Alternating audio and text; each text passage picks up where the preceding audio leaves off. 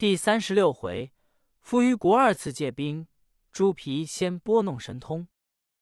第三十六回，夫于国二次借兵，朱皮先拨弄神通。诗曰：苏文几次上仙山，再练飞刀又射坛。怎奈唐王鸿福大，计谋枉用也突然。庄王道：“你有何法破他？”盖苏文道：“大唐将士虽多，臣皆不惧怕。但所惧大唐者，薛蛮子厉害非常。臣如今在上仙山，请我师傅前来，擒了薛仁贵，那怕大唐将士厉害，城即可破矣。”庄王大喜，说：“事不宜迟，快些前去。”盖苏文辞驾出营，上雕鞍，独往仙山。我且慢表。单讲唐朝人马退进城中，四门紧闭，把三军屯扎内教场，点清队伍，损伤二万有余，偏将共折四十五员。遂同众爵主、总兵们等上迎銮殿，俯伏尘埃，奏说退番兵大踹营头之事。朝廷大喜，说：“借王兄们之大功劳，赐卿等各回营卸甲，官带上朝。”众将口称领旨，回营换其朝服，重上银銮殿。朝廷不见了程咬金，心内一惊，忙问：“薛王兄，可是程王兄到摩天岭讨救，新兵来的呢？还是薛王兄已班师回城，退杀番兵的？”仁贵说：“陛下，若非程老千岁到来，臣焉能得知？还要耽搁在摩天岭。”朝廷说：“既如此，为什么成王兄不见到来？”仁贵就把对选乌金看守摩天岭此事细细奏明。唐王大悦，降旨一道，命尉迟王兄往摩天岭解乌金来缴旨。进得口称领旨，上马提枪，带领家将八员出了东城，往摩天岭去了。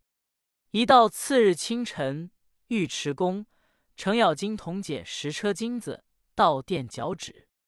天子降旨，把乌金入库，又命光禄寺、银銮殿上大排筵宴，赐王兄、玉帝、众卿们饮安乐逍遥酒贺功。诸将饮至日落西山，众大臣谢酒毕，扯开筵席，黄昏议论平复东辽之事。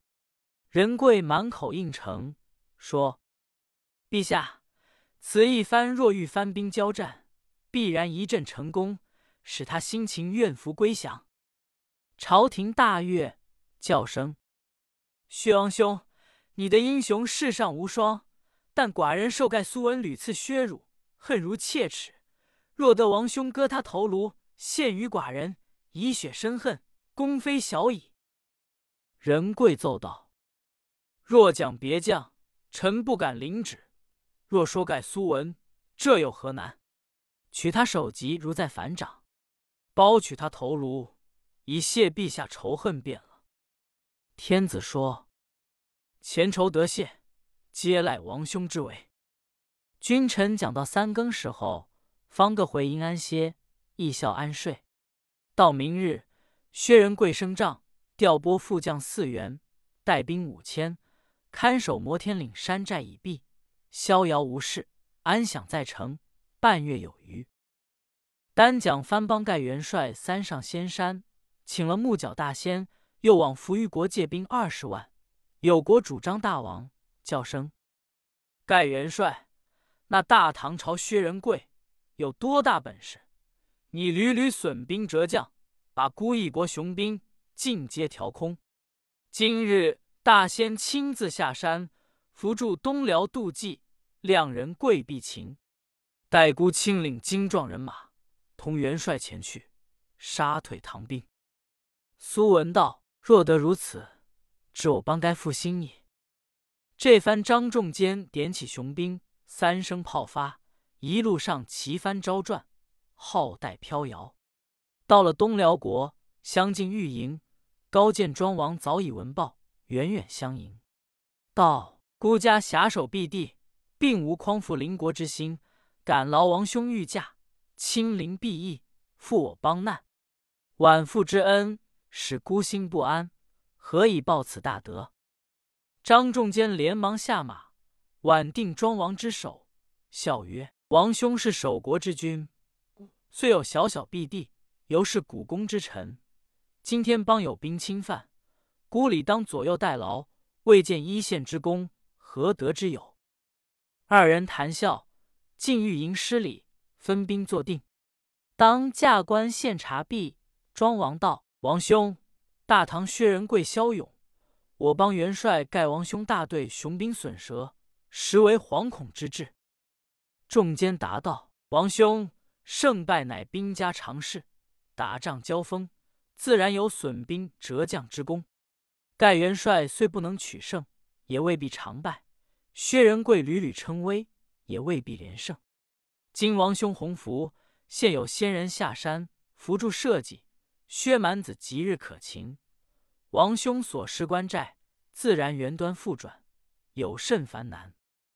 说话之间，元帅同木角大仙进入御营，说：“郎主千岁在上，贫道起手了。”庄王一见，心中欢悦。大仙平身，孤家苦守岳虎城，小小裨役，谁道天朝起大队人马前来征剿，边关人马十去其九，势在危急。幸得大仙亲自下山救护，孤家深感厚恩不尽。木角大仙开言道：“贫道已入仙界，不入红尘。奈我徒弟二次上山练就飞刀，齿被薛仁贵破掉，未知他什么弓箭射落飞刀，因此渐进，愤愤不平。今又算狼主天下望气未绝，仁贵指命该如此，所以贫道动了杀戒。”下入红尘，伤了薛蛮子，大事定矣。庄王大喜，御营设宴款待大仙。次日清晨，元帅进营问大仙：“今日兴兵前去，还是困城，还是怎样？”大仙道：“此去不用困城，竟与他交战。贫道只擒了薛仁贵，回山去也。”那番元帅点起大队。同了师傅，进望岳虎，不及半天，早到东门下，离城数里，远扎下营头。日已过午，不及开兵，当夜在营备酒待师，席上言谈，饮到半酣，方回营安歇。次日清晨，摆队伍出营，大仙上马端剑，后随二十名勾连枪，一派绣绿旗幡，一字排开。飘飘荡荡，攒箭手射住阵脚，鼓哨如雷。盖苏文坐马端兵，在营列阵。木角大仙催开坐骑，相近河边，高声大叫：“城上的，快报与那薛蛮子得知，叫他速速出城与贫道打话。”城上军士见了，连忙报入帅府来道：“启上元帅，番邦又领了大队人马。”扎营在东城，今有一位道人在那里讨战，口口声声要请元帅打话。那薛仁贵立起身来，顶盔贯甲，通身结束，上下拴扣，底下总兵们齐皆装束停当。后元帅提戟，同上东城，望下一看，但见这道人怎生模样？头上青丝挽就螺丝髻，面如淡紫色，长脸狭腮，黑浓眉。赤豆眼，鼻直口方，两耳冲尖，海下无须。身穿一件金线衔边水绿道袍，脚蹬一双云游棕鞋，坐马仗剑，扬威耀武。仁贵左手周青叫道：“元帅，我看这道人身躯软弱，有何能处？带兄弟出城去取了他性命吧。”仁贵道：“兄弟休得胡乱。”不可藐视他们，从来僧道不是好惹的。这来者不善，善者不来。本帅看这道人虽然身躯软弱，量有邪术伤人，故敢前来生生讨战于我。待本帅亲自出马会他一会。兄弟们随我到城外，略阵助战。众弟兄一声答应。是。元帅吩咐发炮开城，吊桥堕下。二十四对白灵旗左右分开，鼓声哨动。江心霸摩旗，李庆先擂鼓，周青坐马端双锏，在吊桥观望。仁贵一马冲上前来，大喝：“妖道，请本帅有何话打？”那大仙抬头看时，果然好威武也。但只见薛仁贵怎生模样？头上白绫包巾金抹额，二龙抢快无情铁，身穿一件白绫蟒袍，条条丝缕残吐出，外罩锁子银环甲，攀胸双口鸳鸯处，左手悬弓，右插剑，三尺银鞭长剑血。崔开坐下赛风驹，手杖画几经人破。木角大仙笑道：“来者可就是薛仁贵吗？”仁贵道：“然也。”既问本帅大名，你是何方妖道？今请本帅出城，待要怎样？木角大仙怒道：“待？谁是妖道？我乃猪皮山木角大仙是也。已入仙界，不落红尘。因我徒弟盖苏文屡练飞刀。”被你将和妖术破掉，故而贫道动了杀戒，下落红尘，特来会你。可知贫道本事厉害，见我还不下马归降，投顺郎主，共擒唐王，饶汝性命。若有半句之无，贫道一剑砍为两段。仁贵哈哈大笑道：“汝不过一妖道，善敢乱言，藐视本帅。”你既说已入仙班，能知天文地理，难道不晓本帅骁勇？何苦落此红尘中管国家闲事？我劝你好好回山，免其大患。若执意要与本帅比论，可惜你数载修炼，一旦伤我骨下，悔之晚矣。木角大仙叫声：“放马过来，吃贫道一剑！”望人贵头上挥将下来，薛仁贵把戟勾在一边，二人相战十余合，怎杀过薛仁贵的手段？道人本是平常，剑法松了两剑，马退后数步。仁贵那里知道，只把手中戟逼下来。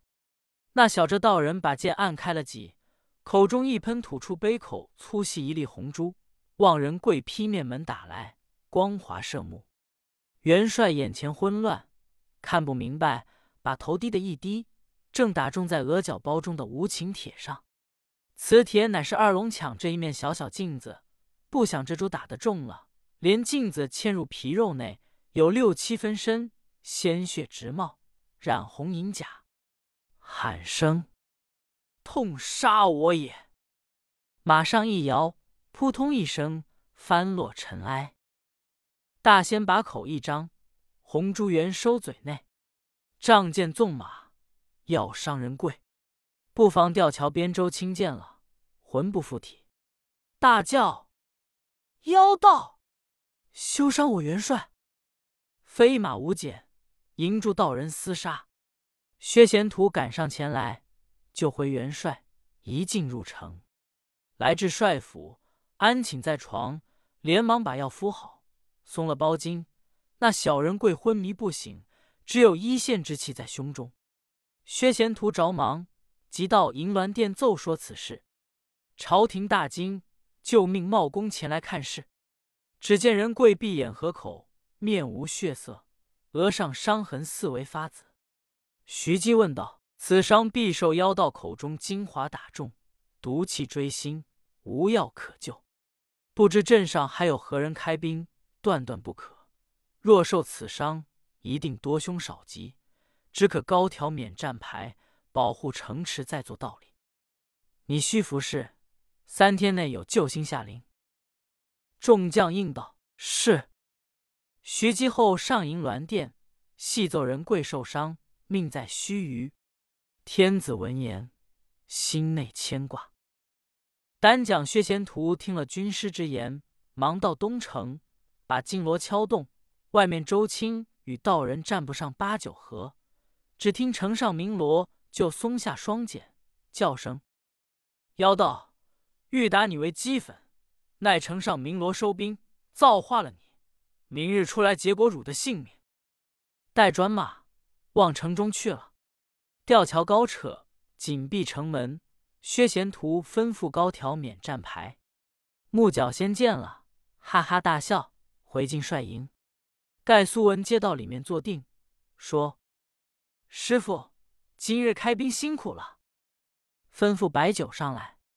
大仙道：“你屡次失利，称赞仁贵之能，起大兵数万，未闻一阵得利。今我一人下山，没有半日交战，就送了薛仁贵性命，又拜唐江一员，杀得他免战高挑，必城不出。”苏文道：“薛仁贵方才被师傅打落马去，明明唐江就回，未伤性命，怎说已送他残生起来？”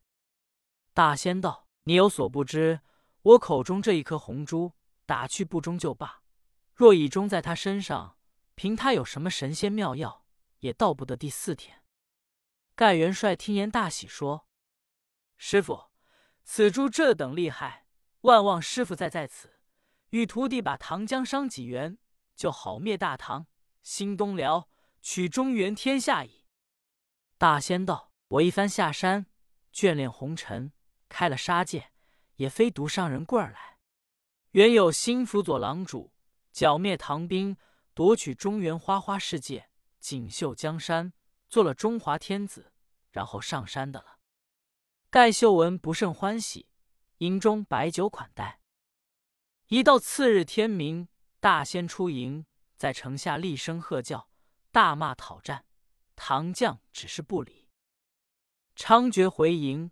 下马走进帅营，苏文开言道：“师傅，今唐将必城不战，何日的破此城？延挨十日，如之奈何？”大仙道：“不妨。今看城上免战高挑，一定唐将十分惧怯。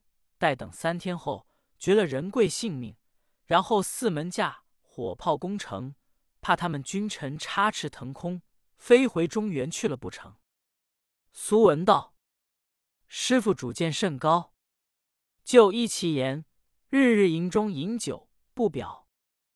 不想光阴迅速，停兵到了第三天，惊动香山老祖门人李靖，正做蒲团，忽然心血来潮，遂掐指一算，明知白虎星官有难，急驾起风云，来到月虎城，按落人贵帅府前。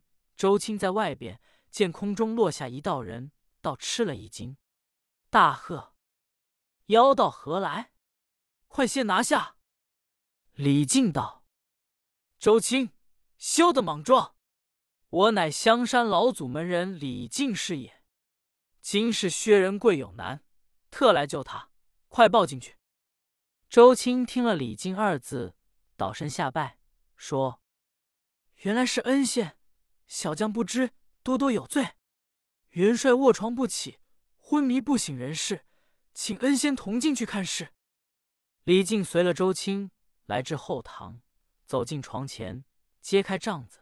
李靖看了额上伤痕，就知是猪皮山这妖道作怪，忙取葫芦中仙水茶药伤所，又取一粒丸药，将汤灌于口中，登时落腹。肚中响了三声。人贵悠悠醒转，说：“阿呦，好昏闷人也。”两眼睁开，身上觉得爽快，忽然坐起床上。周青、薛贤图欢喜不过，叫声：“元帅，李恩师在此救你。”仁贵见李靖坐在旁首，即下床整顿衣冠，拜伏在地，说：“蒙恩师大人屡救薛礼性命。”无恩可报，吩咐摆素斋款待。李靖说：“不必设斋，贫道已不食烟火。今有猪皮山妖道在此横行，阻逆天心，故此下山收服妖畜，除其大患，好待你剿平东辽，奏凯班师。”薛仁贵大喜，连忙传令，摆队出城，与这妖道开兵。各营总兵全身打扮。薛元帅披挂完备，随李靖来至东城，炮声一起，城门开处，吊桥坠下，冲出一彪人马，攒箭手射住阵脚。